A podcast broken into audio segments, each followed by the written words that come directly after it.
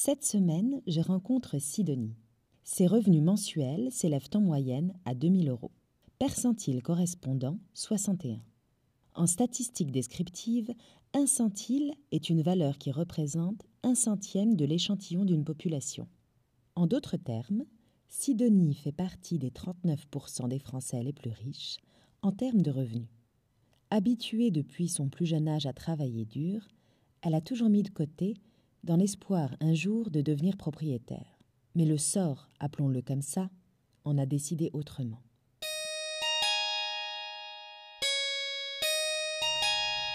Le nerf de la guerre. Épisode 8. Dame généreuse. Je fais en fonction de ce que j'ai. Donc, je n'ai pas, je ne me. Il faut dire que je ne me permets pas de rêver, de trop rêver, pour ne pas être déçu.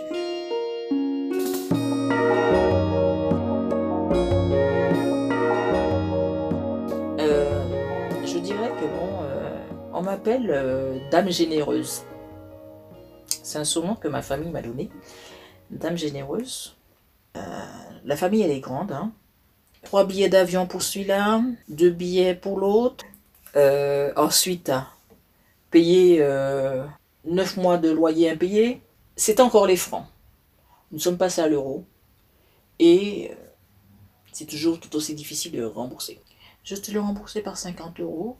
Et au final, les 50 euros, eh ben, je vois toujours pas. Et puis c'est comme ça, quoi. Mais euh, pour moi, quand même, quand on dit prêter, prêter c'est prêter, prêter c'est pas donner. Dans n'importe quelle langue. Alors, je suis euh, employée en salle, dans, une, dans un restaurant. euh. sur mes 2000 euros, ben, pour moi, il me restera euh, du 250. 250 euros après avoir enlevé tous mes frais euh, pour la maison, les assurances à côté et patacoufin quoi. Alors, j'ai mon compagnon, Ah ben, il gagne environ 2700 euros. Et cet argent-là, c'est que pour lui. Son salaire, c'est pour lui. Son vie, c'est le jeu. Le jeu de casino. Donc, euh, en allant, en se permettant de gaspiller son argent à tout va-va, bah, après, il n'a plus rien. Euh, ça fait quand même des années que je suis avec lui. Et euh, ça fait quand même, sur ce nombre d'années que nous sommes ensemble, ça fait quand même euh, 8 ans que ça dure. 9 ans même, maintenant, que ça dure, le vice. Un jour, nous avons fait un petit euh, week-end. C'était la fête des mères, je vais me souvenir encore. Et euh, il m'a amené dans une ville, mais c'était pas anodin pour lui. Dans cette ville-là, il y avait un casino. Et au final, sur les lieux, je me, je l'ai vu en train de dépenser de l'argent comme ça à tout va-va. C'est-à-dire euh, plus de 2000 euros. Ben en, bon, je veux dire, 2-3 heures de temps. Je me souviens, on avait pris une petite chambre d'hôtel. Et le soir, on a pu dîner. Bon gré mal gré. Il avait tellement peur qu'il n'avait pas d'argent dans sa poche pour pouvoir payer la nuit d'hôtel. Il a demandé si on pouvait payer en chèque. Et après, ne sachant pas si le petit déjeuner était payant, me dit on va pas prendre le petit déjeuner. Alors là, j'ai trouvé que c'était ridicule. Tu m'emmènes pour la fête des mères. Le fiasco total.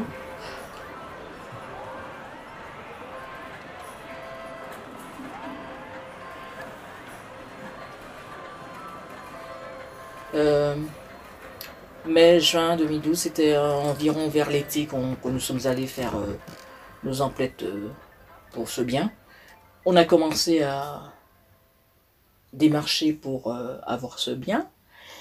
Et euh, étant donné qu'il faut un apport, eh ben, il n'existait plus rien. C'était un compte, sur ce compte, il y avait plus près de... euh, il y avait environ 70 000 euros. Et tout cet argent-là également avait disparu. Je m'occupais, je dois dire entre parenthèses que je m'occupais de rien. En matière d'argent, étant donné que c'était quelqu'un qui adorait faire des économies, je dirais entre guillemets. Il s'occupait, il s'occupait, je rigole, mais il s'occupait de tout. Et au final, ben, je l'ai eu dans le baba, quoi. Pendant 200, chaos technique. Voilà.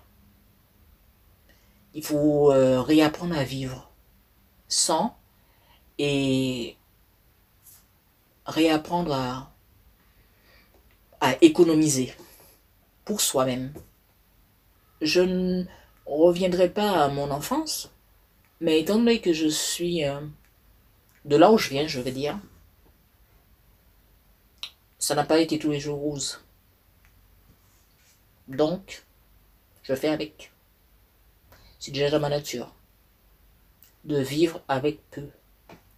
Donc, on y va. On fonce. Et euh, je me suis vue tellement forte à des moments auxquels que je ne me suis pas laissé sombrer.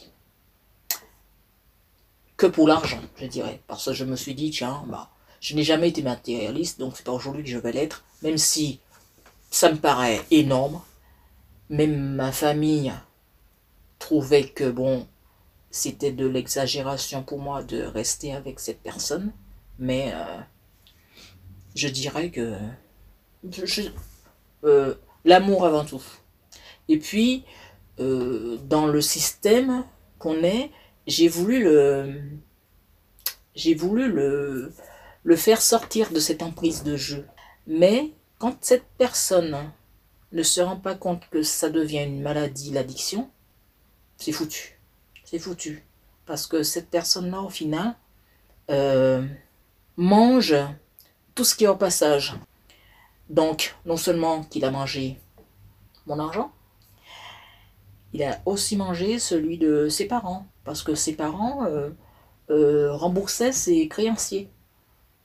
Moi, je ne conçois pas que lorsqu'on doit payer quelque chose, on qu'on ne le fasse pas. Si tu prends les transports, il faut payer ton transport. Mais tu ne peux pas continuellement frauder. Donc, quand je le vois en train de frauder à tout va, moi ça me dérange. Donc je lui dis, tiens, tu payes le, titre de transport, pouvoir voyager, euh, être à l'aise à un certain âge, nous ne sommes plus des ados, on va pas sauter les barricades.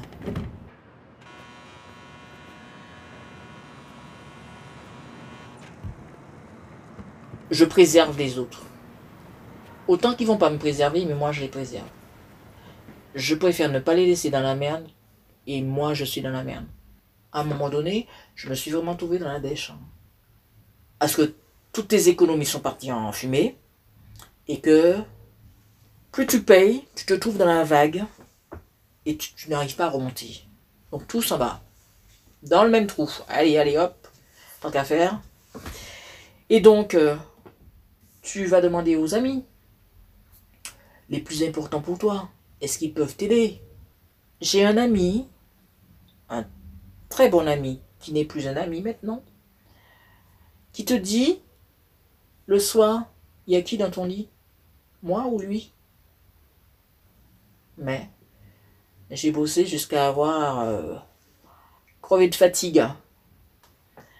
Si je faisais mon service dans le restaurant que j'étais euh, à travailler toute la journée et que je sors euh, à 5h et demie parce que bon, il y a une autre équipe qui se charge de la suite, ah ben je partais 30 minutes avant que l'heure que je devais sortir en général.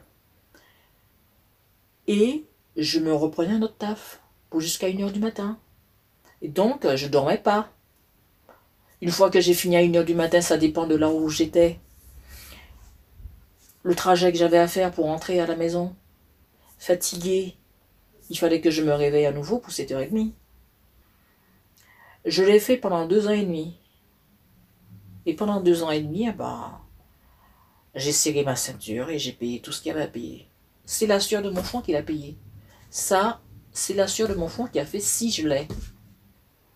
J'ai dû avoir des ampoules sous les pieds. J'y allais quand même. Mes chaussures s'usaient, j'y allais quand même. Fatigué, j'y allais quand même. Anémie, j'y allais quand même. Et quand je suis tombée, je faisais 8-2 en glycémie. Et puis surtout, j'avais déjà des problèmes de, santé qui fait que bon. Euh, qui fait que ça n'allait pas avec ma situation de travailler trop. Et quand j'arrivais dans cette période-là, la, période de, menstruation,